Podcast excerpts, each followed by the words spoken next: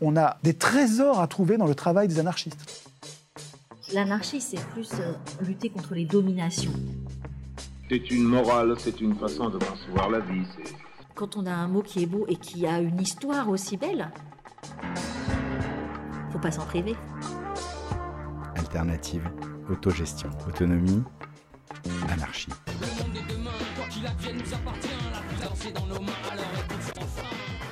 Histoire d'A, podcast des émancipations. C'est parti, ça tourne.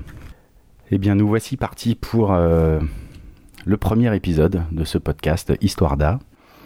Aujourd'hui, le A va avoir euh, tout, son, tout son sens, puisqu'on va parler d'anarchisme. Euh, donc, je suis venu voir Édouard Jourdain, qui est enseignant-chercheur en sciences politiques, spécialiste de Proudhon. et je suis venu te voir, Édouard, parce que tu as écrit un livre sur l'anarchisme aux éditions La Découverte. Comment tu en es arrivé à l'envie ou au besoin, ou je ne sais pas, de d'écrire ce livre? Alors ça c'est une, une longue histoire en effet puisque euh, moi j'ai commencé à m'intéresser à, l'anarchisme quand j'avais euh, à peu près 15 ans. Donc en fait j'avais une, famille qui était, euh, qui était assez politisée et, et je suis tombé à un moment sur, sur Proudhon et du coup j'ai j'ai tiré le fil. C'est un auteur qui me paraissait très intéressant. Euh, et, euh, et, à partir de là, je me suis intéressé à l'anarchisme dans sa, globalité. Et donc, euh, pendant, plusieurs années, voilà, j'ai j'ai côtoyé plusieurs auteurs, plusieurs histoires d'expériences aussi anarchistes, et j'ai vu toute la richesse du mouvement, de ce mouvement en termes historiques, en termes de, des idées aussi qui peuvent être à la fois très divergentes tout en ayant des, fonds communs. Et donc euh, j'ai eu, euh, j'ai eu cette envie de, m'atteler à cette tâche assez, euh, assez ardue, de, une forme de synthèse sur ce qu'on peut appeler l'anarchisme. Alors ardu parce que, comme je te le dis, c'est en fait un, un, mouvement qui, qui est très, très disparate, très, très éclaté, avec une richesse euh, assez incommensurable, à mon avis, même par rapport aux, autres courants euh, en termes d'histoire des idées, si on compare au, libéralisme, au marxisme, au conservatisme, ou que sais-je, euh, on se rend compte en réalité que c'est un, c'est un, mouvement qui est au moins aussi riche que ces, que ces mouvements politiques qui sont beaucoup plus connus. donc voilà, j'ai essayé de euh, d'écrire euh, ce petit livre. C'était en, 2013 et puis il a été réactualisé euh, l'année dernière aussi au vu des événements et plus ou moins contemporains. Je parle notamment un petit peu du, du Rojava avec toutes les controverses qu'il peut y avoir sur cette expérience et des mouvements en termes plus historique, mais aussi lié aux idées, comme la, notion de commun qui, revient beaucoup. Voilà, donc euh, je l'ai actualisé en ce sens. Alors c'est vrai que c'est incommensurable comme, euh, comme mouvement politique, euh, parce que moi j'ai l'impression qu'à chaque fois qu'il y a un penseur ou une penseuse, bah, c'est un nouveau pan de, bah, d'histoire de la pensée qui se développe, et c'est, enfin, j'ai l'impression qu'il y a autant d'anarchisme que, que d'anarchistes, quoi, que c'est vraiment, enfin, alors peut-être que c'est lié au fait que justement c'est pas dogmatique et qu'il n'y a pas quelqu'un qui dit à tout le monde voilà ce qu'est l'anarchisme, donc euh, faites avec. Euh, si on doit quand même euh, essayer de définir peut-être les points communs qu'il y a dans, dans, tous ces penseurs et toutes ces penseuses, c'est quoi qui te semble relier toutes ces idées-là quoi? Alors, il y a cette idée, en règle générale, il faut toujours revenir un petit peu à, à l'étymologie pour connaître euh, euh, la signification d'un terme. En l'occurrence, euh, anarchie. Bon. anarchie, ça vient du, grec qui est an, c'est une négation, archos ou arché, qui, qui veut dire l'origine. l'origine ou le, le, commandement. Il y a, deux, deux, significations à arché. Et donc dans cette, dans cette définition, en fait, enfin dans cette étymologie, euh, il y a cette idée euh, qu'il peut y avoir une forme d'ordre, c'est-à-dire en tout cas de, vie sociale possible, sans commandement ou sans origine. Et sans origine, en fait, ça veut dire sans qu'il y ait une idée ou quelqu'un qui impose sa vision du monde ou son, mythe à l'ensemble de la, de société. Donc il va y avoir cette idée qu'il peut y avoir une, euh, une société sans une, euh, sans une autorité préétablie, où les individus peuvent, euh, peuvent vivre donc sans hiérarchie, avec des modalités de, de coopération, de délibération, pour prendre des décisions collectives, mais directes, en commun, etc. Donc, le point commun qu'il va y avoir peut-être pour la plupart des anarchistes, en fait, il, se décline en, trois, euh, parties. Euh, ces trois parties sont, euh, nécessaires pour concevoir cet ordre sans hiérarchie ou sans, commandement. Ça va être d'une part une critique de l'État. Hein. donc souvent, on a en effet en tête l'idée que les anarchistes, bien, ils sont contre l'État. Donc oui, en effet, il y a cette idée que il peut y avoir de, de l'ordre sans État, c'est-à-dire sans un appareil administratif qui s'impose de euh, l'extérieur de la société. Ensuite, il va y avoir une critique de la, de la propriété. Hein, donc, euh, pour la plupart euh, des, anarchistes, il va y avoir une critique de la propriété privée dite capitaliste, puisque la propriété privée capitaliste va aussi imposer un mode de relation à l'ensemble de la société par, euh, euh, un système d'exploitation, par certains seulement qui détiendront euh, des capitaux, c'est-à-dire un pouvoir au détriment des autres. Et ensuite, il y a un troisième élément qui est par rapport à la religion ou à l'idéologie. C'est-à-dire que les anarchistes, ils vont critiquer le fait qu'une religion puisse imposer sa vision du monde là encore, à l'ensemble de la, société. Euh, il y a cette idée hein, qu'on retrouve chez, chez, Bakounine que si Dieu existe, euh, l'homme est esclave. Et donc il répond, donc, euh, or l'homme est libre, doit être libre, donc Dieu n'existe pas. Donc ça c'est une profession de foi athée qui va pouvoir différer aussi selon les anarchistes, parce qu'on retrouve des anarchistes chrétiens, on retrouve des anarchistes agnostiques, etc. Bon. Mais en fait, derrière ça, il y a cette idée que euh, aucune autorité extérieure, en l'occurrence Dieu, ne peut s'imposer aux hommes qui ont cette capacité d'être autonomes, c'est-à-dire de se donner à eux-mêmes leurs propres lois. Euh, donc il n'y a, pas de, euh, a pas de loi divine qui tienne. Et alors ça, cette, idée, au-delà de la critique de la religion, elle va pouvoir se décliner chez les anarchistes à une critique de, de l'idéologie, d'idéologie au, pluriel, qui selon la, si on prend la définition de Hannah Arendt, hein, une idéologie, c'est euh, l'explication euh, du monde par une cause et une seule. Et les anarchistes, ils sont euh, foncièrement opposés à cette conception hein, de, l'idéologie, parce que dès lors qu'on la conçoit telle qu'elle, eh bien c'est une forme d'imposition aussi à la liberté de penser, à la pluralité du réel. Et donc c'est pour ça que les, anarchistes aussi vont pouvoir être tout autant opposés au marxisme. Parce que pour eux, le marxisme est une forme d'idéologie, et donc en quelque sorte une forme de religion aussi, dans la mesure où euh, elle va expliquer le monde par une cause et une seule, la lutte des classes, et d'autre part, euh, elle va avoir tout l'appareil qui va avec, c'est-à-dire euh, euh, une église avec un parti, euh, un clergé, donc avec les, les, hauts dignitaires de ce parti, avec des excommunications, avec, avec de l'inquisition. des blasphèmes. Exactement. Donc il va y avoir aussi chez les anarchistes toujours une forme de, de prévention par rapport à toute... Euh, par rapport à tout système de pensée qui irait à l'encontre de la, richesse du réel, de la diversité du réel. Donc c'est pour ça que le, terme même d'idéologie pour, euh, pour l'anarchisme est à prendre avec des, pincettes dans la mesure où euh, il ne peut pas se laisser enfermer dans des, dogmes ou dans des lois, etc. Donc il y a toujours un, y compris un travail critique de l'anarchisme sur soi en, quelque sorte. Ouais, J'imagine que c'est sa richesse aussi, de justement de se remettre en question tout le temps de est-ce qu'on n'est pas en train de créer une nouvelle secte anarchiste Ouais.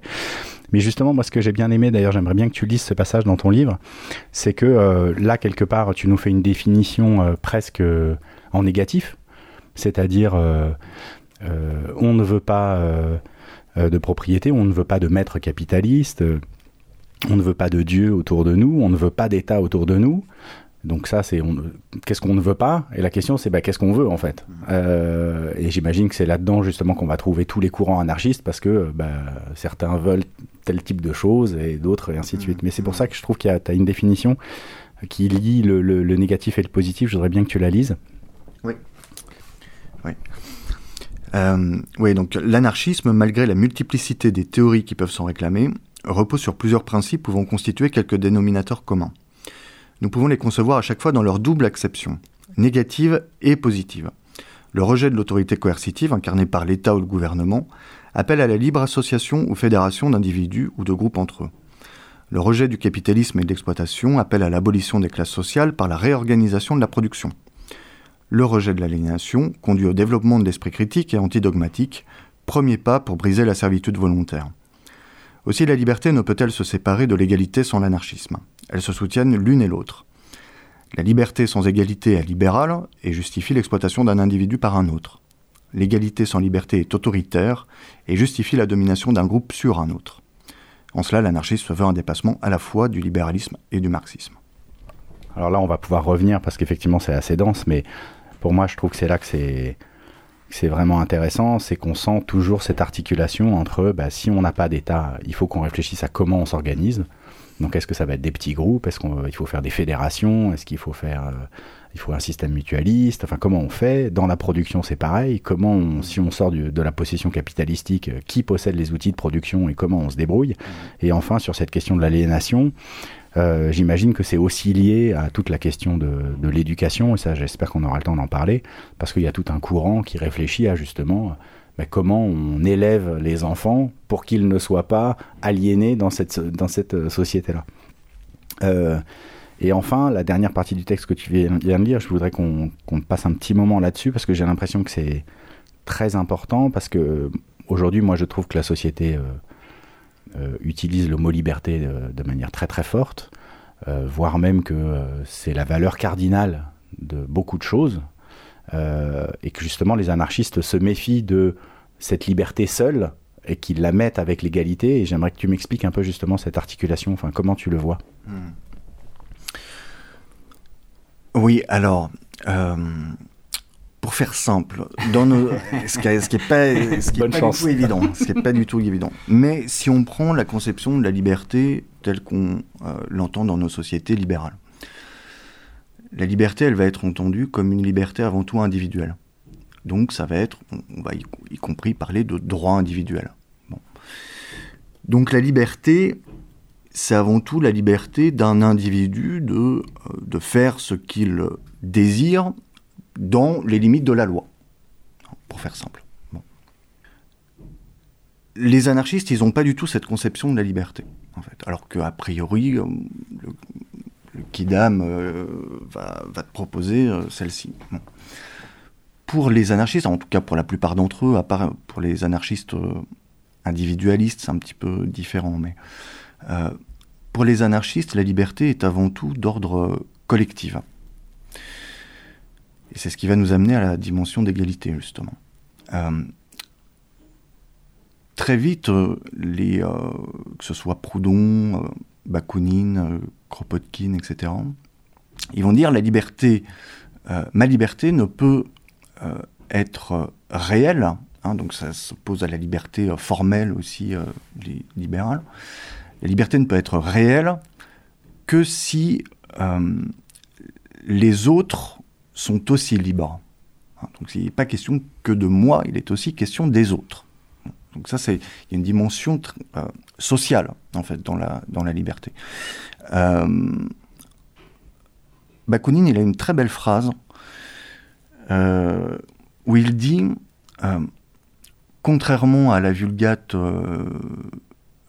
libérale qui est ma liberté s'arrête là où commence celle des autres, Il dit, bah, ça c'est la conception libérale de la liberté. La conception anarchiste de la liberté, c'est la liberté des autres étant la mienne à l'infini. Et ça, en fait, ça change tout. Ça change toute la conception de la politique, ça change toute la conception de, euh, l'égalité, euh, ça change énormément de choses. Donc pour en revenir à l'égalité, pour, euh, les libéraux, ils se contrefichent de l'égalité, voire en fait ils l'opposent à la liberté. Parce que l'égalité, ça va être une contrainte. Mais dès lors qu'on conçoit la liberté d'un point de vue collectif et donc l'autre, non pas comme un obstacle, une contrainte, mais comme un, comme un auxiliaire, comme quelque chose qui va au contraire augmenter ta liberté au sens de capacité réelle, eh bien là, l'égalité n'est plus une, une contrainte, ça devient quelque chose qui peut être construit collectivement euh, dans la mesure où euh, euh, les individus n'étant plus dans des rapports de, de domination, puisqu'on va dominer du point de vue d'une liberté, liberté individuelle, on va dire, bah voilà, moi je choisis de te dominer toi.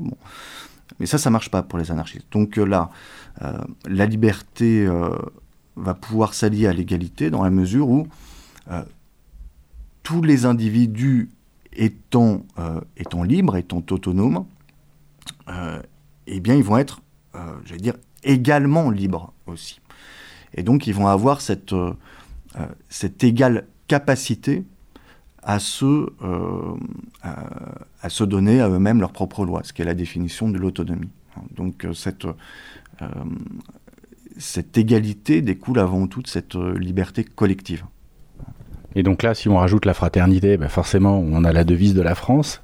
en fait, c'est une devise très anarchiste, la devise française. Oui, là encore, tout dépend dans quel sens on entend les mots. Euh, puisque si euh, cette liberté c'est une liberté libérale, euh, c'est c'est pas la liberté anarchiste. Si c'est une égalité au sens marxiste du terme, au sens de l'égalité des casernes, c'est pas l'égalité anarchiste non plus. Et si c'est une fraternité au sens saint-just du terme, où tous ceux qui ne sont pas frères, on va leur couper la tête, c'est pas une fraternité anarchiste non plus. Donc, et d'ailleurs, les, les anarchistes ont toujours été un petit peu méfiants par rapport à la en tout cas à l'idée de transposer l'idée de famille à, la politique. C'est-à-dire que dans la fraternité, il y a une dimension euh, euh, familiale au sens presque du, sens qui va pouvoir aussi euh, contribuer à, au développement des idéologies nationalistes. Donc très vite, chez les, chez les anarchistes, il y a une méfiance par rapport à la notion de fraternité aussi. Alors après, qu'ils peuvent employer au sens, je vais dire, plus poétique, au sens de de, solidarité. Mais en règle générale, les anarchistes préfèrent le terme de solidarité plutôt que de fraternité. Ok, parce que fraternité, ils entendent euh, un clan de frères contre potentiellement un autre clan de frères, c'est ça? Exactement.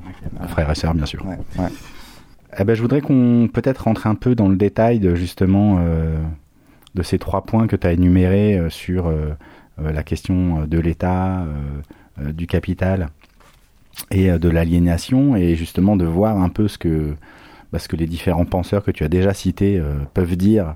Euh, par exemple sur l'État, alors j'avais noté des choses assez drôles sur Proudhon, qui a donc été à un moment député et qui dit donc dans Confession d'un révolutionnaire, il faut avoir vécu dans, cet isoloir qu'on appelle Assemblée nationale pour concevoir comment les hommes qui ignorent le plus complètement l'état d'un pays sont presque toujours ceux qui le représentent.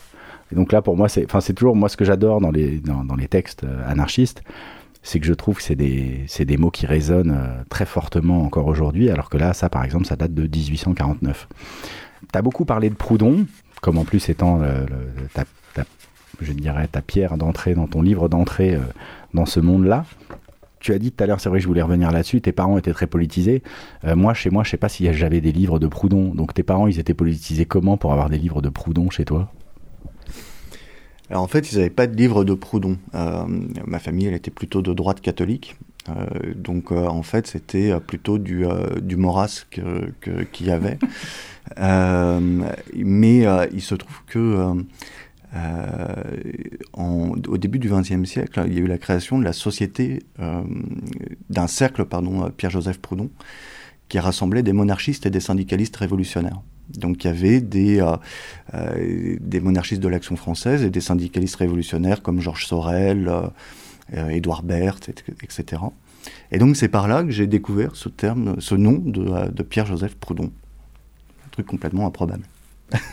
Assez incroyable, oui. Et un peu plus loin, donc tu cites encore, euh, tu cites encore Proudhon qui parle du suffrage universel. Euh, donc pour lui, le suffrage universel est incapable d'exprimer la, la, volonté du peuple, une sorte d'atomisme par lequel le législateur, ne pouvant faire parler le peuple dans l'unité de son essence, invite les citoyens à exprimer leur opinion par tête, comme si, de l'addition d'une quantité quelconque de suffrages pouvait jamais résulter une pensée générale. Euh, donc comment les anarchistes vont euh, comment dire circuler ou en tout cas naviguer euh, autour de ces élections, du suffrage universel, enfin de tout ce qui est encore aujourd'hui notre démocratie quoi? Alors chez les anarchistes, il y a clairement l'idée d'un rejet en tout cas du, suffrage universel, tel qu'il est présenté euh, actuellement. C'est-à-dire que euh, les élections telles qu'on nous les propose sont en réalité une manière de déléguer ton pouvoir de décision à des individus qui ensuite n'ont plus aucun compte à rendre. Donc ça va être là, euh, ça va être une délégation de ta liberté. Donc ça, les anarchistes, ils vont être toujours très euh, critique par rapport à ça dans la lignée de leur critique de l'État. C'est-à-dire que ça, va être une, euh, une entité qui va euh, se, substituer en réalité à ton... À, ta liberté, à ton pouvoir de, de toi prendre part au destin collectif de la société. Alors ceci dit, deux précisions là-dessus. D'autres, d'une, premièrement, les anarchistes, dans la mesure où ils ne sont pas dogmatiques, ont pu parfois participer à des élections, dès lors que la situation historique le, euh, demandait. Euh, je pense par exemple, il y a un exemple historique euh, assez clair là-dessus, qui, a fait toujours l'objet de controverses aussi, y compris au, sein des, anarchistes. Hein. Mais par exemple, en 1936, en Espagne, beaucoup d'anarchistes ont voté pour, le, pour les socialistes de, l'époque, enfin, l'équivalent d'un front populaire, dans la mesure où il était promis que les prisonniers politiques seraient libérés. Et donc, ils ont préféré voter pour eux plutôt que pour, évidemment, que la droite, les fascistes ou même s'abstenir. Bon. Et grand bien leur a fait, puisqu'en effet, suite à la libération de ces prisonniers politiques, eh bien, il y a pu y avoir une, une révolution anarchiste qui s'est mise en place euh, en, Espagne. Donc il y a des, euh, circonstances qui, euh, qui, peuvent expliquer parfois que les, les, anarchistes se décident à voter. Et d'autre part, un autre point important, c'est que les anarchistes ne sont pas contre les élections. au contraire, euh, les anarchistes, ils ont euh, plutôt pas mal tendance à vouloir que le vote soit un petit peu instauré partout. Euh, et parfois, ça peut aussi poser des problèmes plus ou moins techniques, ou ça peut prendre du temps, etc. mais après, tout dépend quel est l'objet de ce vote. L'objet du vote, ça va pas être de, de déléguer son pouvoir à quelqu'un. Ça va être au mieux de, euh, de confier une mission à quelqu'un qui va pouvoir être révocable et qui va euh, devoir rendre des comptes de cette, de cette mission. Mais surtout, euh, le vote, ça peut aussi permettre de, de donner son avis pour, pour voter des, des résolutions sur des points précis, etc. Donc ça peut être dans l'élaboration d'une décision collective. Chose que faisaient par exemple très bien les les, euh, les, Athéniens dans la démocratie euh, grecque antique, dans, dans l'agora. Donc euh, les, les, anarchistes pensent que l'élection est une très bonne est une très bonne procédure dès lors qu'elle permet la, la, la, mise en place de la d'un système qui permet une véritable décision collective, vraiment un vrai pouvoir collectif et non pas la délégation à un individu. C'est un pouvoir à un individu. Euh, voilà, donc ça c'est un point important. Et pour eux, les élections ne se réduisent pas uniquement au, à, une échelle, à une échelle nationale. Quand je parle là d'élections, ça peut au contraire se reproduire à un niveau très local, dans un quartier, etc. Ça peut se reproduire dans des, dans des entreprises, dans des unités de production. Donc il y a cette idée que le vote doit permettre euh, aux individus de prendre part aux décisions. Et autre petit point, il y a aussi cette idée que euh, le tirage au sort aussi peut être, euh, peut être une modalité intéressante, parfois à mixer, pourquoi pas aussi avec le, avec le tirage au sort, dès lors qu'on doit confier une mission à un individu aussi. Hein, le tirage au sort, ça permet aussi de, ne pas trop euh, personnaliser le pouvoir, y compris quand, euh, il est contrôlé. Euh, ça aussi, les Grecs l'avaient bien compris, c'est cette idée que, avec le tirage au sort, eh bien, sera désigné quelqu'un qui, a priori, ne désire pas absolument le pouvoir, ou en tout cas n'a pas les dents qui rayent le parquet pour l'obtenir. Donc euh, ça peut être aussi une, euh, une, modalité euh, intéressante. mais alors sur le, voilà après bon sur cette question du, du tirage au sort de l'élection et de la démocratie, il y a encore beaucoup de choses à dire, si je peux dire encore peut-être juste ah deux, mots. ce qui est intéressant, c'est que à l'origine, quand même, l'élection est opposée à la démocratie. Alors, moi, quand je dis ça à mes étudiants, souvent, ils me regardent avec des yeux ronds. Euh. Un peu comme je viens de le faire. Voilà. Euh, pourquoi? Euh, bah, Précisément, chez les, si on reprend la démocratie grecque antique, l'élection ne sert qu'à une chose, qui consiste à désigner des experts. Donc ça va être le constructeur de bateaux, ça va être le, un chef de guerre, etc. Et donc l'élection, pour eux, n'a rien à voir avec la politique. Hein, quand on désigne un constructeur de bateaux, ça n'a rien à voir avec la politique. C'est juste une, affaire d'expertise. Et en fait, pour eux, euh, l'élection de ces experts est d'ordre aristocratique et non pas démocratique.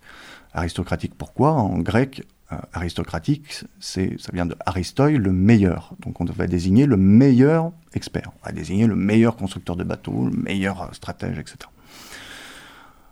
Or pour eux, euh, le moyen, euh, encore démocratique, c'est pas l'élection qui est aristocratique, c'est le tirage au sort parce que tout un chacun est également capable de participer aux affaires de la cité. Donc la politique n'est pas une affaire de connaissance ou d'expertise, c'est une affaire d'opinion. Et donc, dans cette considération, eh c'est le, tirage au sort qui est le plus à même de, euh, de, désigner une personne qui doit s'occuper de la chose publique, enfin, à qui on confie une mission, dans la mesure précisément où, tout à chacun est également capable de s'occuper de la chose publique. Alors, c'est intéressant parce que euh, peut se poser la question, mais comment ça se fait que la démocratie moderne, finalement, ait accepté l'élection au détriment du, tirage au sort? Alors, euh, il y, a, plusieurs raisons à ça. Euh, il y en a une qui est d'ordre, euh, j'allais dire presque idéologique ou qui relève des mœurs. C'est que petit à petit, avec l'avènement de la modernité, les individus ont voulu prendre euh, entièrement en main leur, euh, leur destin au sens du, euh, du, contrôle. Donc il y a une émergence de la, de la volonté qui va être très, très fort. Hein, c'est l'esprit rationnel de Descartes, etc. L'idée d'une maîtrise totale, y compris de la nature, etc. Et ça, ça va aller de, de pair avec le refus qu'il y ait une, quelque chose qui s'impose à nous. Or, le tirage au sort, c'est quelque chose qui s'impose à nous. Hein. Et pour les Grecs, le tirage au sort, c'est en fait le tirage au sort des, dieux. C'est les dieux qui décident. Bon. Et ça, les, modernes le refusent. Ils refusent désormais que ce soit les dieux qui décident pour eux. Et donc, la, pleine manifestation de, l'autonomie de la volonté, de la volonté individuelle, euh, eh bien, ça va être le choix. La question du choix. Et donc l'élection va être euh, assimilée à un choix, tandis que le tirage au sort va être assimilé à quelque chose qui s'impose à nous. Euh, donc ça, ça va expliquer en partie la, préférence de, l'élection par rapport au, tirage au sort. Euh, mais l'autre cause, c'est que, souvent on a tendance à l'oublier, les fondateurs de la démocratie moderne, du type euh, en France ou euh, euh, Jefferson aux États-Unis, etc., ne se sont jamais réclamés de la démocratie. Tu regardes dans tous leurs textes, jamais, ils ne se, jamais ils ne se disent démocrates. Et ça aussi, c'est quelque chose qu'on a oublié, mais en fait, le, début des régimes dits démocratiques aux États-Unis et en France se réclamaient de la République ou du régime représentatif, mais jamais de la démocratie. Parce que pour eux, précisément, la démocratie était encore beaucoup trop euh, liée à cette idée de démocratie euh, directe grecque, qui pour eux était précisément synonyme d'anarchie et de chaos. Et du coup, euh, il va y avoir cette idée que la France ou les États-Unis doivent être des régimes représentatifs, mais surtout pas des démocraties. Euh, et donc ça aussi, ça va être un point euh, très important qui va euh, légitimer le, l'élection comme ce qu'il va, comme ce qui va justifier la représentation. Et en fait, ce n'est que progressivement euh, qu'on va parler de démocratie, tout simplement avec, en raison de l'extension du suffrage universel. C'est-à-dire qu'au début, et ça aussi on l'a parfois oublié, il n'y a qu'une très infime partie du corps social qui a le droit de voter. Et en fait, souvent, ce sont les bourgeois, ceux qui sont capables de payer le sens, d'où le, terme de, suffrage censitaire.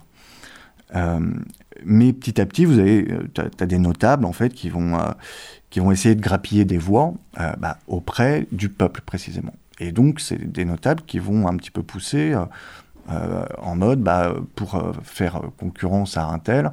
Moi, je pense que c'est mieux si le peuple, mais notable, eh bien, a le droit de suffrage, ça, permettra de m'élire euh, plus facilement. Et donc, c'est en France, c'est assez bien daté, hein, c'est en 1848 avec l'extension du suffrage universel masculin, enfin attendre un siècle pour les femmes.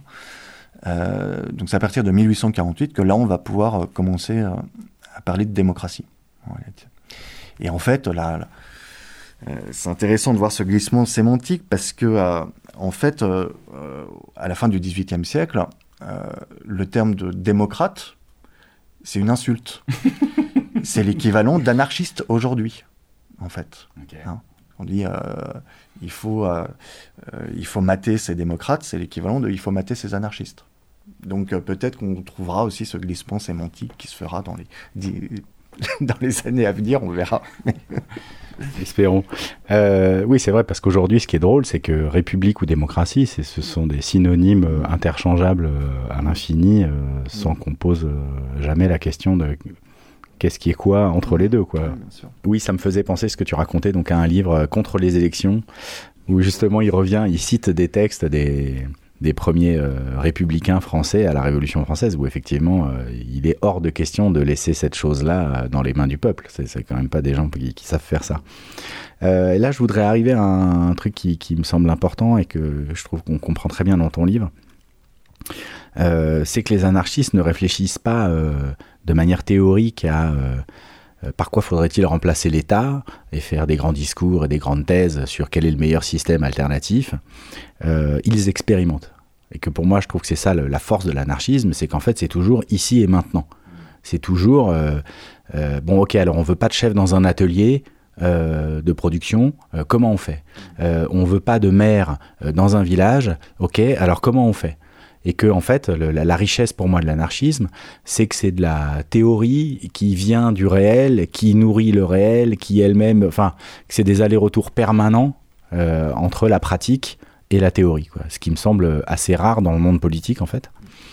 Euh, donc justement sur cette histoire d'organisation et de système de votation ou de, enfin je sais pas, euh, quelles sont pour toi les, expérimentations qui te semblent les plus, euh, ben, les plus puissantes, les plus intéressantes, les plus fortes, les plus, je sais pas quoi? En effet, tu as, tout à fait raison. C'est cette idée dans, l'anarchisme que la, que la pratique va venir euh, nourrir la théorie et inversement. Euh, Proudhon d'ailleurs, il dit c'est la, euh, la théorie naît de l'action. donc c'est très fort, mais il y a cet aspect dialectique là encore.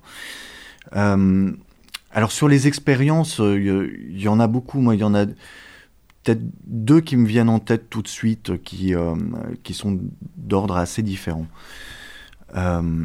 Sur sur l'ici et le maintenant, euh, là encore, tu as tout à fait raison, il n'y a pas cette idée de, euh, euh, de lendemain qui chante au sens la, révolution au calendrier grec. C'est la révolution, elle peut s'expérimenter aujourd'hui, y compris dans les, dans les relations quotidiennes.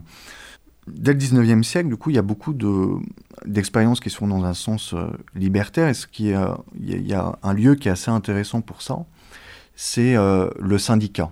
Euh, dans, les, euh, euh, dans les mouvements anarchistes du 19e siècle. les anarchistes vont très vite comprendre que le, le syndicalisme va pouvoir être une, une force en tant qu'institution à, à, investir pour expérimenter déjà la révolution. Alors comment? Il y a cette idée que on peut organiser le syndicat qui va être aussi un outil de combat, mais on va pouvoir l'organiser sur euh, des bases anarchistes. Donc euh, euh, de manière égalitaire, avec la possibilité de, de révocation des, individus missionnés, avec des, des, libérations collectives pour des, des, ordres du jour, etc. Bon. Donc il, va y avoir une, une, une expérimentation déjà d'une d'une forme d'autogestion y compris dans le syndicat. Et ce qui va être euh, euh, intéressant aussi, ça va être ensuite la, mise en pratique, par exemple, de, euh, véritable autogestion lors de grèves, lors de grèves, lors ou de grève générale. Et, et, pour les syndicalistes révolutionnaires, alors on parle souvent de syndicalisme révolutionnaire ou même d'anarcho-syndicalisme, cette idée de, grève générale, eh bien, ça va être l'occasion pour euh, les anarchistes déjà d'expérimenter euh, ce que peut être une société anarchiste, avec euh, l'idée qu'on que, les travailleurs vont gérer eux-mêmes la production, comment, comment, ils vont, comment ils vont prendre les décisions, comment ils vont décider de répartir les produits, etc.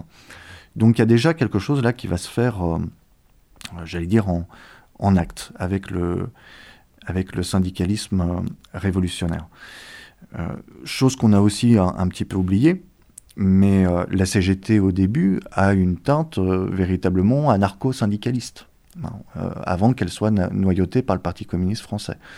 Donc c'est tous les, tous les anarcho-syndicalistes du type Pelloutier, etc., qui vont avoir une, une marque très importante sur le fonctionnement même de la, de la CGT euh, à ce niveau-là. Donc ça, c'est un point. Je pense que là, euh, l'expérience du syndicat est, très importante dans, le, euh, dans la dimension anarchiste. Et d'autre part, en termes historiques, souvent on, dit que la plus grande expérience anarchiste qu'il ait pu y avoir dans, l'histoire, ça a été pendant la, Révolution espagnole, donc entre 1936 et 1939, où là, il y a une, grande partie des, euh, Asturies et de la, Catalogne qui vont vivre euh, véritablement l'anarchie. Euh, parce que, alors pour des raisons historiques aussi, c'est que le, Parti communiste espagnol a refusé de, de s'allier ou de se soumettre au Parti communiste russe. Donc ils sont restés indépendants et en fait ils, sont demeurés très isolés.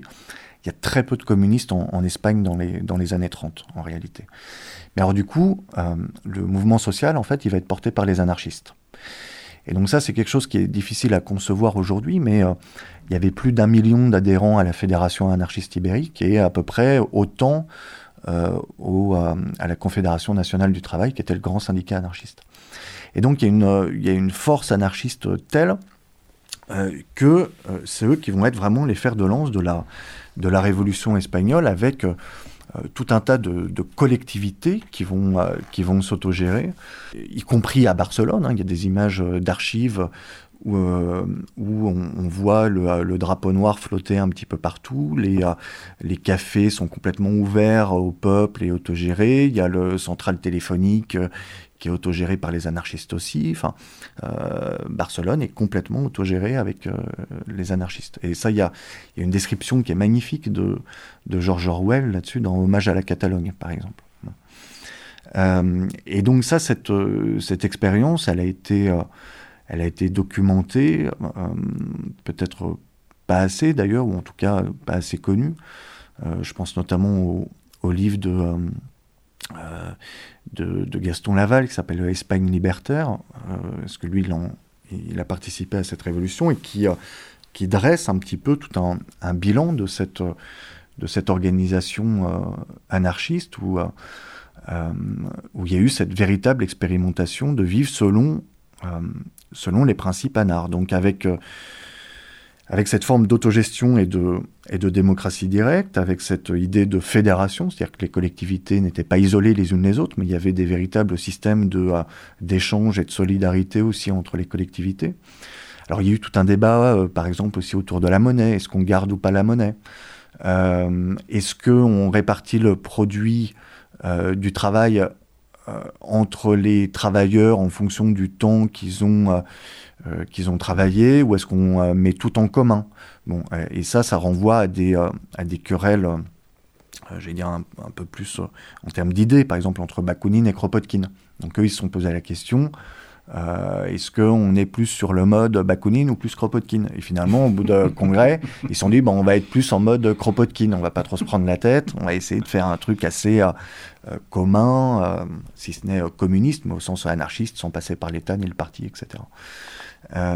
et donc, cette, ouais, cette expérience de la révolution espagnole est, est encore, je pense, à à, découvrir sur, euh, sur beaucoup d'aspects. Et encore Parce qu'en fait, à chaque fois, dans chaque usine, il y aura des délibérations pour réfléchir à comment on se répartit les fruits du travail. Et euh, enfin, ce genre de choses. C'est ça qui se passe concrètement dans chaque endroit de cette Espagne euh, anarchiste. Oui, ouais, tout à fait. Et là encore, même par rapport à la monnaie, alors il y avait des collectivités qui avaient, euh, qui avaient créé des bons, euh, il y en avait d'autres euh, qui, avaient tout mis en commun, il y avait d'autres qui avaient gardé la monnaie de l'époque. Donc il y avait là encore plusieurs, plusieurs possibilités, hein, plusieurs modalités possibles d'organisation, avec quand même toujours un, cette, un aspect commun qui est le fait que euh, bah, on vivait plus sous un régime de propriété privée au sens capitaliste du terme. Euh, il n'y avait plus de, euh, de, de, chef Aillon qui, qui dirigeait une collectivité ou une ville. donc on était vraiment dans des conseils municipaux ouverts à tous, etc. Et justement, pour, revenir un petit peu sur la discussion qu'on avait tout à l'heure sur la démocratie et son, ouverture, quid de la place des femmes dans tous ces mouvements-là? Est-ce que ces délibérations sont entre hommes ou justement les anarchistes euh, s'illustrent? Parce que bah, pour la première fois dans l'histoire, euh, quand on dit tout le monde participe à la, délibération, bah, c'est tout le monde en fait. Mmh. Oui, alors ça aussi c'est une bonne question qui, a, qui, est, assez variable. Parce qu'il ne faut pas oublier, notamment qu'au XIXe siècle, le mouvement ouvrier est quand même très marqué par une forme de patriarcat. Hein, alors, sans compter, par exemple, Proudhon, qui lui est clairement euh, misogyne. Euh, mais dans le mouvement ouvrier, on va retrouver euh, de manière très marquante quand même un certain rejet des femmes, hein, avec l'idée que, que la, femme ouvrière ou que la femme à la maison, n'a pas nécessairement son mot à dire.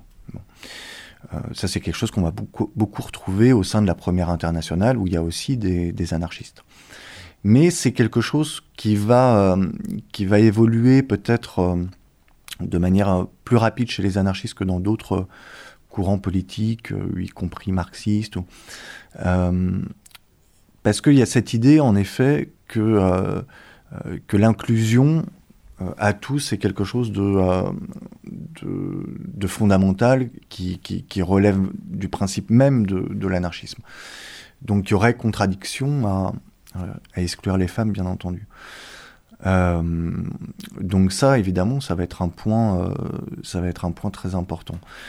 et on sait tout le rôle qu'a pu avoir certaines anarchistes. Alors, je pense à la figure de Louise Michel, par exemple, hein, qui, est, très importante après la Commune de Paris. Puis et puis à d'autres par la suite, comme euh, Ida Met, comme euh, euh, il y a tout un tas de, femmes qui vont avoir un rôle très important aussi dans, dans le courant anarchiste. Et en Espagne en particulier, tu, enfin. Alors en Espagne notamment, il y, y, a un fait, c'est que le, les, les, femmes notamment vont pouvoir prendre part à la, à la guerre aussi. Hein. Donc les femmes vont s'enrôler dans le euh, dans, les, dans l'armée anarchiste, tant est qu'on puisse parler d'armée anarchiste, au, même titre que, leur, que leurs homologues euh, masculins. Euh, alors ça, il y a, y a, notamment une, une, philosophe qui a disparu pendant la Seconde Guerre mondiale, qui s'appelait Simone Veil, qui écrit des textes remarquables hein, sur, sur, la guerre d'Espagne, où elle s'était, engagée dans la colonne Durruti, où elle montre bien cette, égalité qu'il pouvait y avoir euh, entre, entre hommes et femmes aussi. Alors après, avec toutes les nuances qu'il peut y avoir, avec euh, sur une, certaine mentalité, là encore, hein, qui pouvait... Euh, qui, pouvait qui, qui, était encore assez ancrée avec cette idée d'une...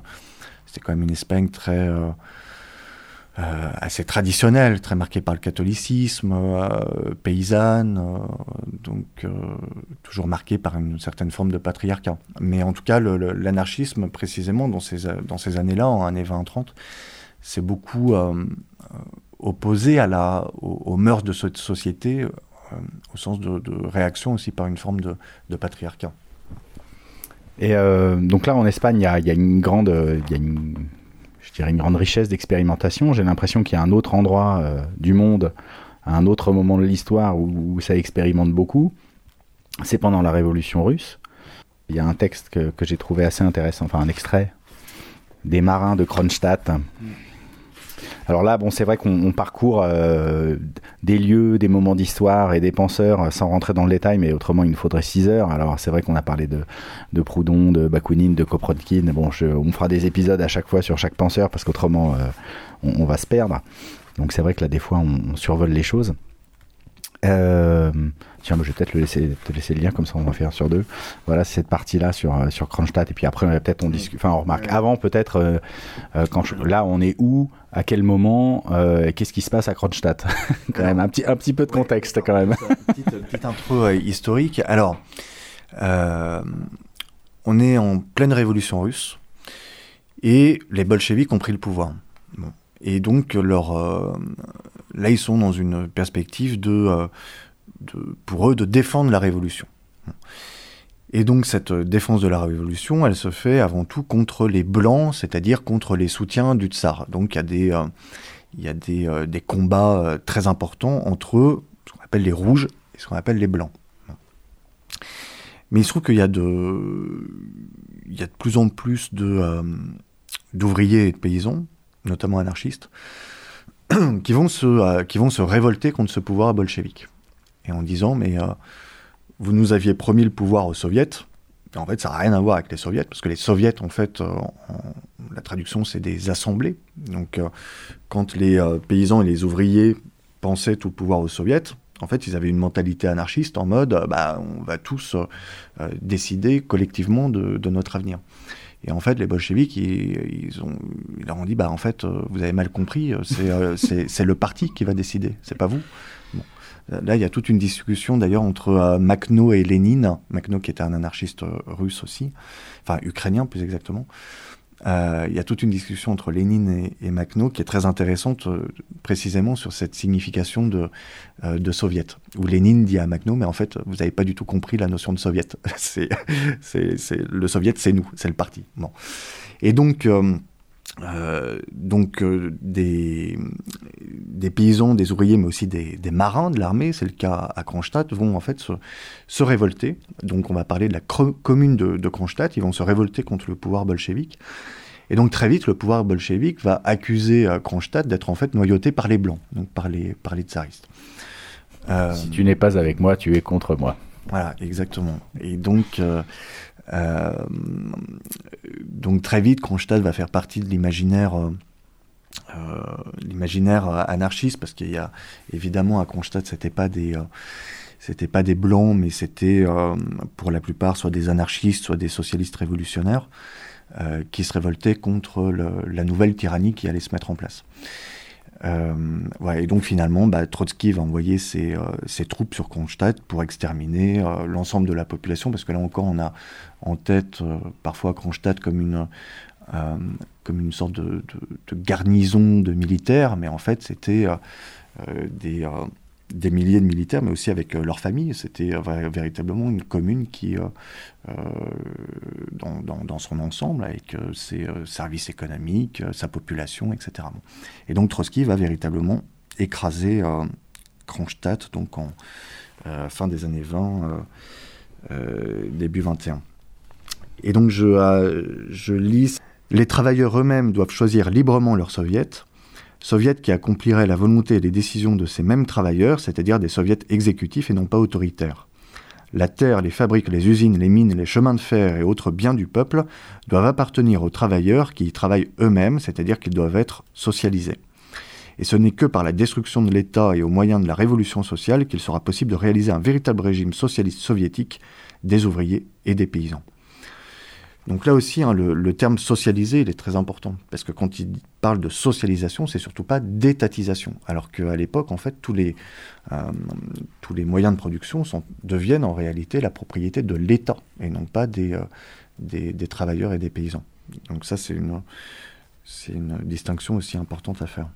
Ah oui, parce qu'en fait, souvent, on a une vision euh, dichotomique de l'histoire, c'est-à-dire euh, soit on est capitaliste, soit on est communiste. Mm. Euh, donc soit c'est des intérêts privés qui détiennent les moyens de production, soit c'est l'État. Mm. Et en fait, on n'arrive pas à sortir de ça. Alors que justement, les anarchistes étaient là pour dire, ben, en fait, il y a une troisième possibilité, qui est que ça soit socialisé. C'est ça le... Exactement. Et ça, je pense que c'est c'est quelque chose qui est particulièrement d'actualité quand on parle soit de soit de nationalisation c'est-à-dire en fait d'étatisation, et c'est euh, has-been, hein, euh, soit de privatisation. Et en fait, euh, donc on est coincé soit entre le, au mieux le keynésianisme à la papa, au pire à l'Union soviétique, soit au, au, néolibéralisme actuel avec délégation de services publics, etc. Et les anarchistes disent, mais en fait, ni l'une ni l'autre sont, sont, sont, une bonne solution, puisqu'en fait, on reste sur un régime en réalité propriétaire, soit l'État, soit, euh, soit une personne privée, et on ne pense pas du tout à une dimension euh, euh, collective de, de, droit d'usage. Hein. Et donc pour, pour les anarchistes, ce qui va être important, ça va être de concevoir une, une propriété dite socialisée, c'est-à-dire qu'on va... la, la propriété, alors en tout cas quand on parle de propriété, souvent c'est les propriétés euh, de moyens de production, hein, qui servent à, produire. Cette propriété doit, pour eux, au contraire, appartenir à tous. Ou en tout cas, tout le monde doit pouvoir avoir un, droit d'usage et un droit de décision sur, les, euh, sur la propriété en question. Donc en fait, ça va être une forme de... Euh, là encore, de démocratisation de la, propriété, au sens où euh, là encore, tout le monde va être inclus, alors que dans la euh, propriété d'État ou dans la propriété euh, capitaliste, eh ben, elle va être caractérisée notamment par, une exclusion hein, de, tous les autres, notamment sur notamment en termes de capacité de décision. Hein. Il n'y a a que l'État ou il n'y a qu'une personne privée qui va pouvoir décider de ce à quoi va servir sa, propriété.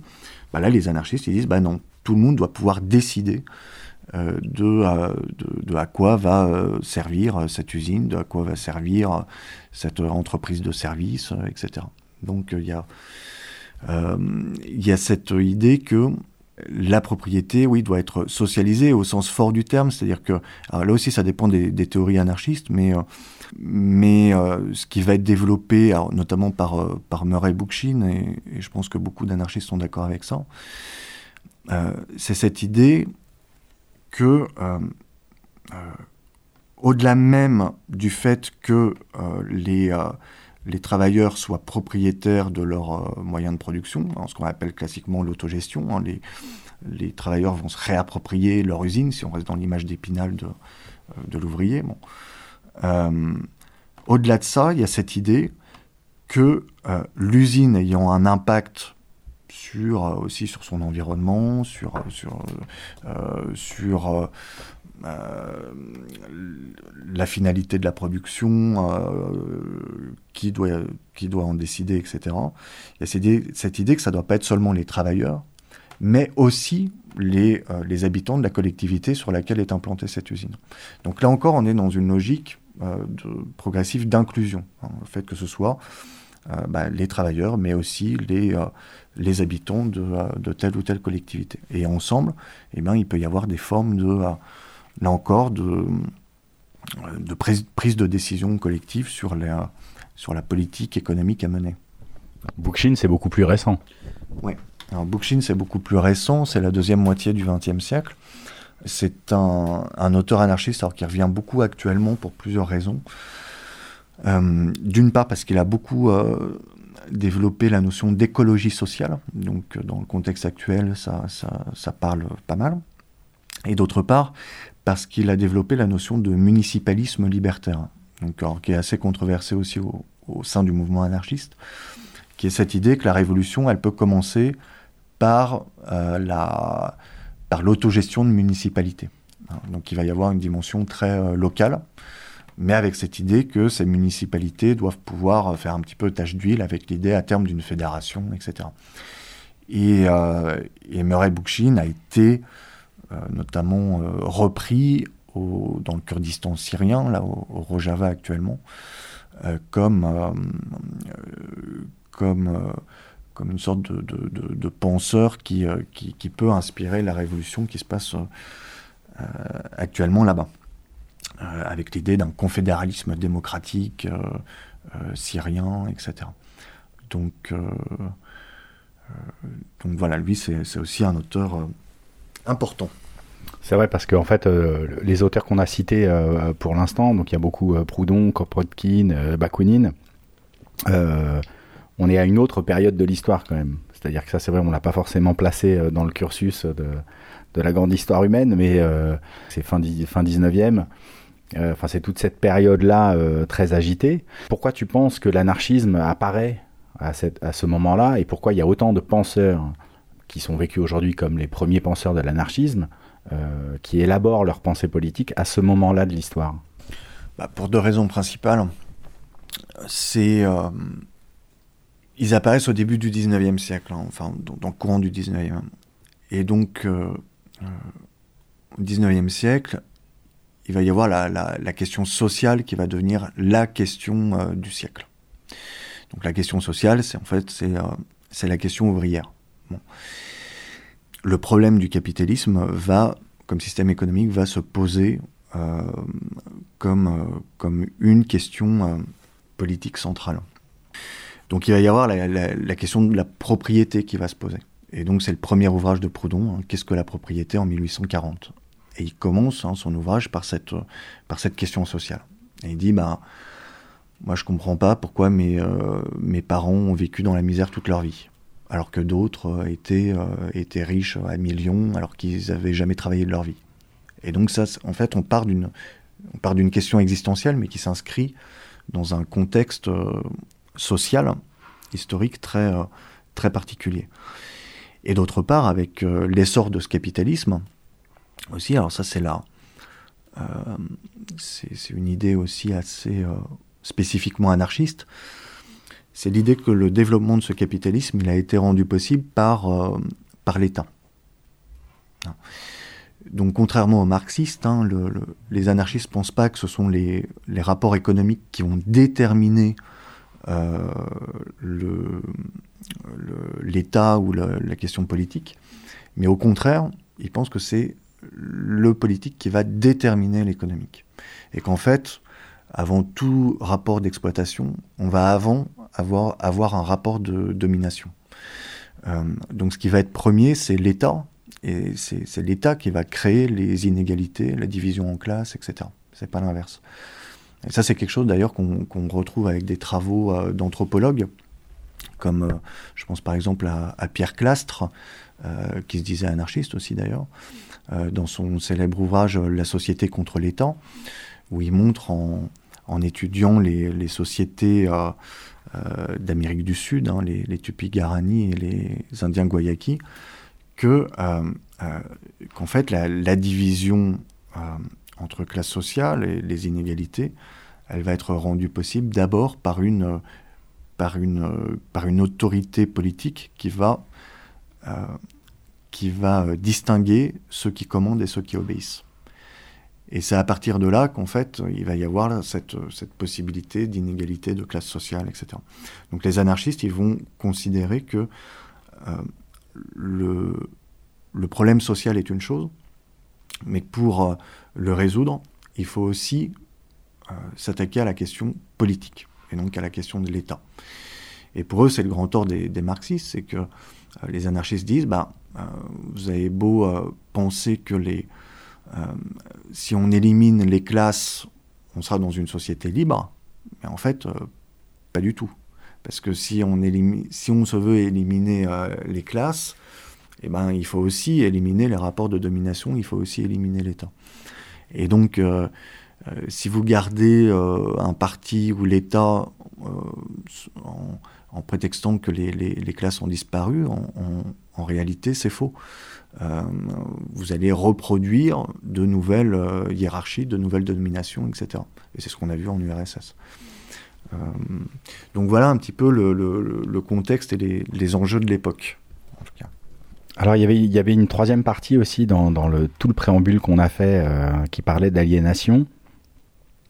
Et c'est vrai que là-dessus, j'ai trouvé euh, dans ton livre une citation de, de, Stirner, alors qui est, bon, qui est un anarchiste un peu particulier, qui est un anarchiste qu'on appelle individualiste. Euh, donc j'ai envie, de, je, je, je présuppose que tu vas dire qu'il est controversé dans le monde anarchiste, mais comme à peu près tous les penseurs anarchistes vis-à-vis des autres anarchistes, c'est ça que moi je trouve assez drôle, c'est que tout le monde est controversé en fait. Euh, mais voilà, ça c'est quelque chose qui moi en tout cas euh, m'a parlé par rapport à aujourd'hui. Alors, on reconnaît là l'illusion vieille comme le monde, qui fait que l'on commence toujours par rejeter la faute commise sur un autre que soi-même. Dans le cas présent, on incrimine l'État, l'égoïsme des riches, etc alors que c'est bien notre faute s'il y a un État et s'il y a des riches.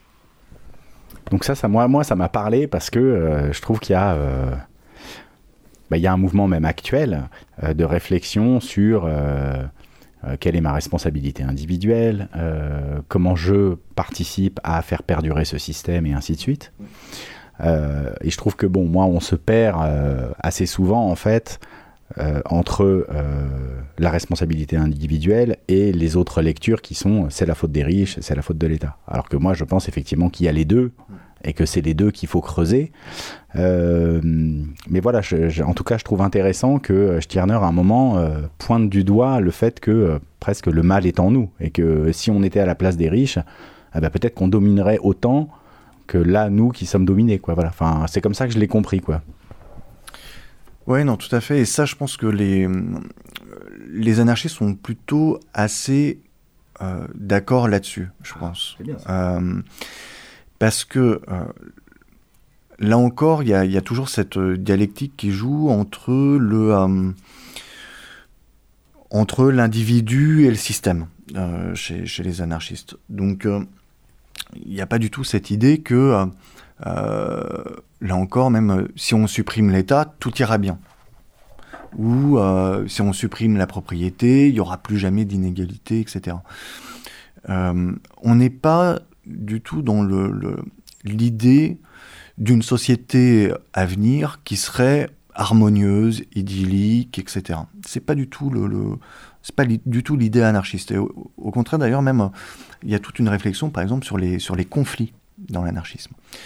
Euh, euh, et, la plupart des anarchistes estiment que euh, le, conflit, c'est aussi un, facteur de vie et quelque chose qui est, qui est nécessaire dans, dans toute société. donc l'idée que il y aurait une forme d'harmonie spontanée qui viendrait d'on ne sait, ne sait où, c'est plutôt, c'est plutôt suspect. Ça veut dire que soit tout le monde pense pareil, soit ça a été imposé par quelque chose. Bon, Donc il y a, donc il y a toujours du, conflit possible. Et donc, on n'est jamais soit dans l'idée que c'est le, système qui, euh, préempte tout, soit c'est euh, l'individu qui a un pouvoir euh, absolu sur tout. Et évidemment, il y a toujours cette, dialectique qui est très importante. Il y a Proudhon, il dit la, la révolution, elle doit d'abord partir par une, une révolution des cœurs, donc, qui est une forme de, j'allais dire, de, prise de conscience aussi et de, au sens intellectuelle, morale, etc., mais qu'on va pouvoir aussi retrouver dans le, euh, par l'exemple, donc par l'action, etc. Il y a la notion d'exemple qui est très importante dans, l'anarchisme aussi, euh, avec cette idée de comment concevoir un, modèle de société sans l'imposer à tous d'emblée euh, par un pouvoir coercitif. Bah, ça va être avant tout par l'exemple. Donc par un exemple individuel, ça peut partir de là, mais par l'exemple aussi euh, d'organisation, euh, etc. Et avec cette idée que ça puisse faire euh, plus ou moins tâche d'huile et après avec des rapports de force qui peuvent se mettre en place. Bon. Mais donc, là encore, pour revenir à, à, Proudhon et à ce rapport individu et, système, il a, alors je sais plus où c'est, mais il, parle de la raison d'État à un moment, où évidemment euh, toute sa critique de, l'État est aussi une critique de la raison d'État, c'est-à-dire la, possibilité pour le gouvernement de euh, euh, d'abuser de, son pouvoir, en réalité, en, passant outre la, loi la, loi commune. Et Proudhon, il dit quelque chose qui, à mon avis, est très juste. Il dit il il suffira pas de supprimer la, la raison d'État au sens de la suppression du gouvernement, etc. Parce que la raison d'État se retrouve partout dans la société. Et il dit, elle se retrouve dans les foyers, elle se retrouve dans les, euh, dans les, euh, dans les entreprises, elle se retrouve, euh, elle se retrouve partout. Et donc la, la lutte contre la raison d'État, c'est aussi la lutte contre la raison d'État dans les foyers, dans les entreprises, etc. Euh, donc euh, voilà, il y, a ce multiple niveau qui, je pense, est, euh, assez fondamental dans, dans l'anarchisme. Ah bah c'est sûr que dans les foyers, et moi le premier, des fois c'est moi qui décide, et c'est comme ça. mes enfants, si vous m'écoutez, je vous embrasse. Bon, on a déjà parlé de plein plein de choses. Il y a un, il y a un dernier chapitre qui me semble vraiment important. Euh, qui moi à chaque fois me, questionne, c'est qu'en fait, euh, on a parlé de la révolution russe, euh, bah, quand on est à l'école, c'est la révolution bolchevique, on a parlé de la guerre d'Espagne, quand on parle de la guerre d'Espagne, c'est les républicains. toutes ces expérimentations partout dans le monde, dans le 19e siècle, tous ces penseurs, moi on m'en a jamais parlé à l'école pour moi, l'anarchisme n'existe pas. Je me souviens d'un cours. Moi, mon premier livre d'anarchie, c'était en terminale. Je me souviens qu'on avait fait un graphique sur les courants du socialisme. Et donc il y avait euh, des flèches qui se séparaient et puis le socialisme donnait le communisme et l'anarchisme et puis là on partait sur le communisme et on avait laissé cette flèche euh, sans rien. On avait juste mis une flèche anarchisme. Je m'étais dit bah bah, c'est quoi ce truc en fait? Et donc j'avais acheté euh, le, un livre de Pierre Miquel, je crois, euh, l'anarchisme. Donc j'avais acheté ce livre. Euh, mais voilà, enfin, pourquoi tout ça est en dessous du radar? Alors bon, bien sûr que j'ai ma réponse. Hein. Moi, c'est la tienne qui m'intéresse.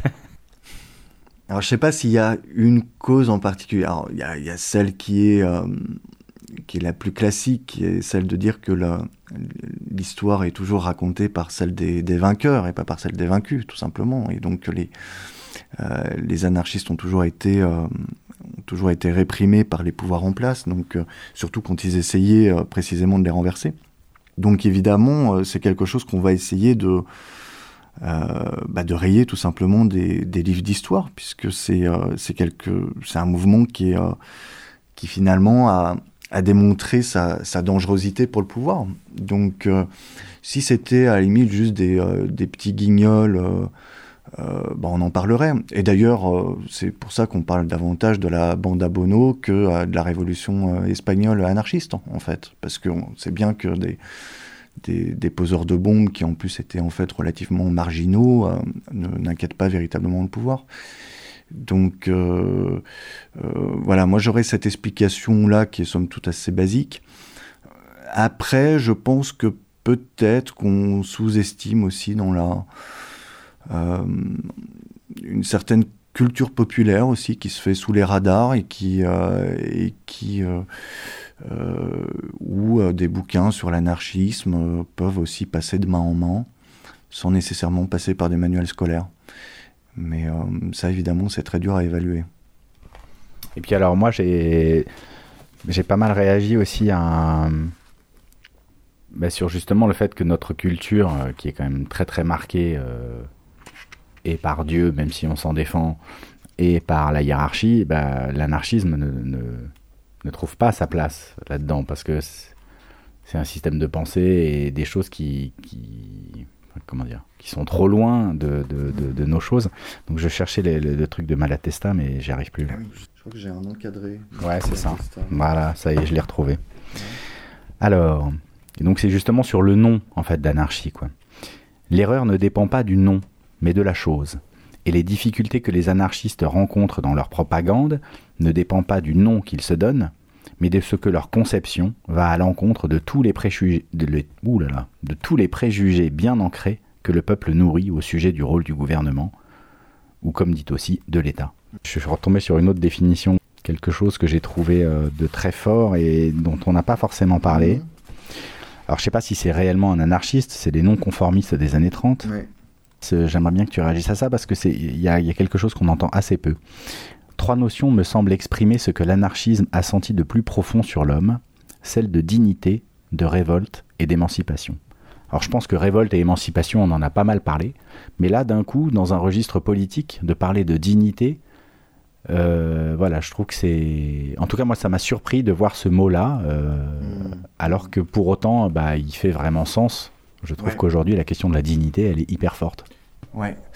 Alors, celui qui dit ça, d'ailleurs, c'est euh, Emmanuel Mounier, qui est le, fondateur du courant euh, personnaliste, alors, qui était un courant euh, anarchiste, enfin non, j'allais dire anarchiste chrétien, mais en tout cas chrétien, et, et il avait, il a écrit un livre qui s'appelle Anarchie et personnalisme, très intéressant sur les, sur comment ils peuvent être liés ou pas. Et oui, la notion de dignité, elle va être elle va être centrale parce qu'elle est, euh, parce qu'elle est liée à la à l'individu dans son, dans son intégrité avec tout ce que ça recouvre. Euh, intégrité, euh, intégrité morale, intégrité physique, intégrité en termes de, de, capacité, etc. Donc ça va être l'idée d'un, d'un,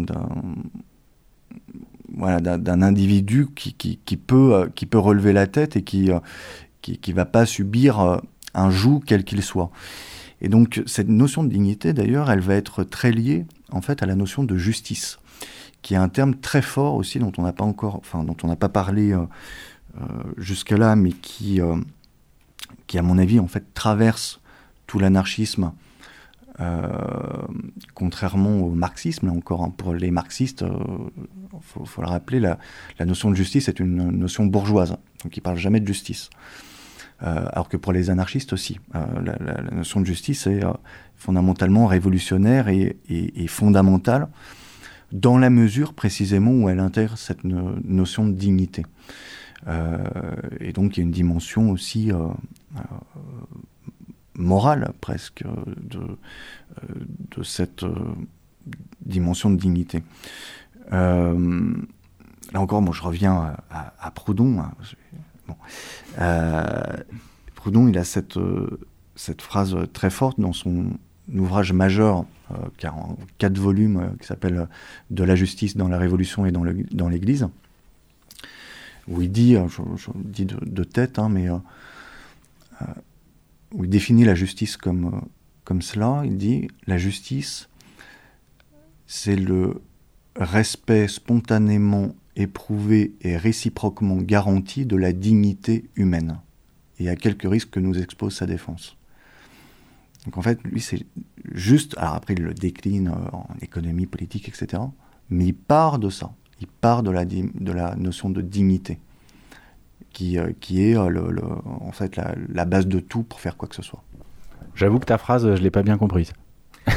C'est le, bah, c'est le, euh, il y a une dimension sociale, tu vois, c'est le respect spontanément éprouvé. Enfin, c'est l'idée déjà que la justice est immanente. hein. C'est le respect spontanément éprouvé. Alors, immanente, faut que tu expliques parce que c'est pas un mot qu'on entend souvent. Alors, euh, c'est-à-dire que la, la- la justice ne vient pas d'ailleurs. Elle n'est pas, elle est pas, euh, comment dire, euh, élaborée, décidée par quelque chose d'autre que, que soi, d'autre que, que les humains. Donc, euh, la- elle est profondément ancrée dans la, euh, dans, la condition humaine, si ce n'est la nature humaine. Donc, c'est le respect spontanément éprouvé est réciproquement garanti. Donc il y a une dimension de, de mutualité, de réciprocité. Là, on n'est pas dans le schéma juste de l'individu libéral isolé. Donc euh, respect spontanément éprouvé et réciproquement garanti de la dignité humaine. Donc euh, de cette dimension euh, morale de l'intégrité de, de l'homme. Et donc il part de ça pour pour ensuite concevoir la justice au sens beaucoup plus, beaucoup plus large du terme. Ok. Bon, je voulais qu'on parle d'aujourd'hui, bien sûr, hein, de- de- d'essayer de, voir aujourd'hui qu'est-ce qui, bah, qu'est-ce qui parle euh, le plus le langage de l'anarchie? Alors, on a un peu parlé de Bookchin et de son municipalisme. C'est vrai que quand tu parlais de, par exemple, de, l'organisation et de, des- collèges qu'on pouvait mettre en place pour réfléchir à euh, qu'est-ce qu'on produit, mais tant qu'à faire, autant mettre un collège euh, de consommateurs pour voir de quoi ils ont besoin et autant mettre un collège d'habitants parce que si l'usine est au milieu de chez eux, bah oui, ils ont leur mot à dire. Euh, c'est vrai que moi ça, m'a fait penser bah, à tout le mouvement euh, euh, coopératif et qu'il y a énormément de structures, de plus en plus, qui se montent sur ce modèle-là, où il y a effectivement des collèges, par exemple, de, je vois dans le système alimentaire, un, un collège de producteurs, un collège de consommateurs, un collège de travailleurs, et que ces trois collèges-là vont discuter autour de l'outil de production alimentaire. Euh, donc voilà, est-ce que ça pour toi, euh, c'est quelque chose qui est clairement marqué du, du, saut de l'anarchisme et qui s'inscrit dans la, droite lignée, euh, bien que ces gens-là ne se revendiquent pas forcément, quoi d'ailleurs?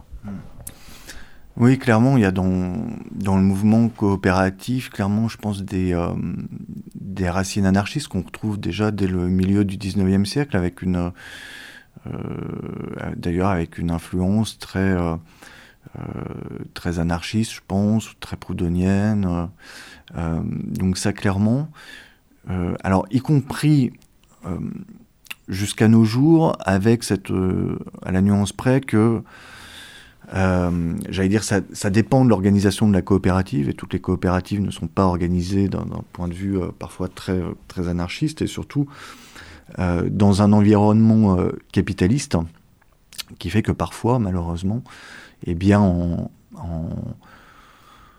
y compris pour se démarquer de l'ennemi, euh, eh ben, dans les, les règles du jeu, euh, imposent parfois euh, certaines certaines manières de fonctionner qui ne sont pas proprement parler anarchistes. Donc là, avec une, comment dire, une, avec la, question de la concurrence, euh, la question des prix, la question de la, y compris de la, répartition des salaires, etc. Euh, il y a toujours ce problème qu'on va retrouver, mais euh, aussi avec le, municipalisme, hein, c'est qui est une vraie problématique euh, dans le courant anarchiste, c'est dans, quelle mesure, euh, dans quelle mesure euh, des collectifs qui se réclament ou non de l'anarchisme et qui fonctionnent comme anarchistes peuvent perdurer dans un environnement qui ne l'est pas. Et ça, c'est une vraie question. Moi, personnellement, je, je- je ne pense pas que ce soit possible. Ah et, ouais. donc, ouais. et donc, moi, je pense qu'une qu'une coopérative, qu'une qu'une municipalité, etc., ben, va voir ses, ses principes euh, s'éroder à mesure du temps. Parce qu'elle ne sera pas dans un, environnement euh, favorable pour elle. Et donc je pense que ce qui est, euh, nécessaire, c'est que euh, bah, tu aies une, multiplication de ces, collectifs qui puissent après instaurer un, rapport de force suffisant de manière à avoir un, environnement favorable pour leur développement. Et ce qui n'est pas le cas aujourd'hui, je pense. Parce que moi, l'impression que j'avais, c'était que justement, dans une coopérative, dans, dans un bassin local, euh, bah, tu pouvais euh, d'abord expérimenter ces principes-là dans ton organisation, c'est-à-dire comment tu désignes tes responsables, avec quelle mission, quel droit de regard, enfin voilà, tous ces principes-là. et que ça, quelque part, l'environnement capitalistique autour bah oui, effectivement, tu vas te, te, confronter à eux sur la question des prix, par exemple, mais qu'en fait, euh, bah, c'est pas l'anarchisme ou le capitalisme qui est un déterminant très fort sur le prix du produit. Mais ça, peut-être que je me trompe. Et que donc tu peux aller au devant de, concurrents euh, avec ta propre organisation sans que ça soit un désavantage pour toi. Et voire même, moi, je pense que c'est potentiellement un avantage parce que euh, c'est un marqueur euh, différent sur un marché. Et donc dire, bah voilà nous comment on fonctionne, euh, voilà que chez nous, bah, en fait tout le monde est payé pareil, euh, voilà que, enfin voilà, c'est des choses qui peuvent être pour le, consommateur quelque chose de séduisant peut-être. Oui, mais c'est pour ça que je te dis que ça, à mon avis, ça, ça peut devenir d'autant plus viable que par l'exemple, ça peut se, multiplier. on en revient à cette question de l'exemple. Euh, mais euh, mais on a, euh, il y a malheureusement beaucoup d'exemples de, coopératives qui, qui, désormais ressemblent plus à des grosses entreprises capitalistes qu'à des, des, coopératives. je pense même à, enfin, à cet exemple comme Mondragon en Espagne, comme bon, il y a, y, a, y a toujours ce risque. Mais, euh, mais ceci dit, euh, d'ailleurs c'est un petit peu la, même chose qu'on retrouve avec les mutuelles.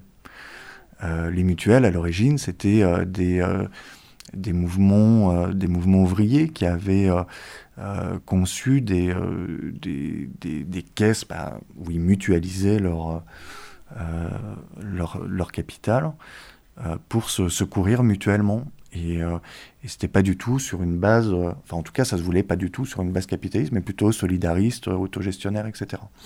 Et malheureusement, on voit ce que sont devenus la plupart des mutuelles maintenant, qui sont plus calquées sur le modèle des assurances que sur le modèle des mutuelles d'origine. Ah bah c'est sûr que les ennemis en face sont, sont nombreux et aguerris. Mm. Donc oui, c'est dur, je pense que c'est dur d'avoir une structure anarchiste dans le, dans le monde dans lequel on est. Euh, bah écoute, euh, Edouard, merci beaucoup pour ton temps. Euh, j'espère que les gens qui avaient une vision euh, très superficielle de l'anarchisme comprennent un peu mieux de quoi on parle et quelle est la richesse de, ce courant. J'espère qu'ils ont compris que les anarchistes ne sont pas des poseurs de bombes et que l'anarchie, ça n'est pas le bordel, mais que c'est beaucoup plus riche que ça comme, comme organisation humaine. merci beaucoup et à une prochaine donc. Merci beaucoup. Les bourgeois détestent l'anarchie. Les bourgeois, c'est comme les cochons. Chacun avait de l'anarchie une idée tout à fait personnelle. Mourons pour des idées, d'accord, mais de mort lente, d'accord, mais de mort lente.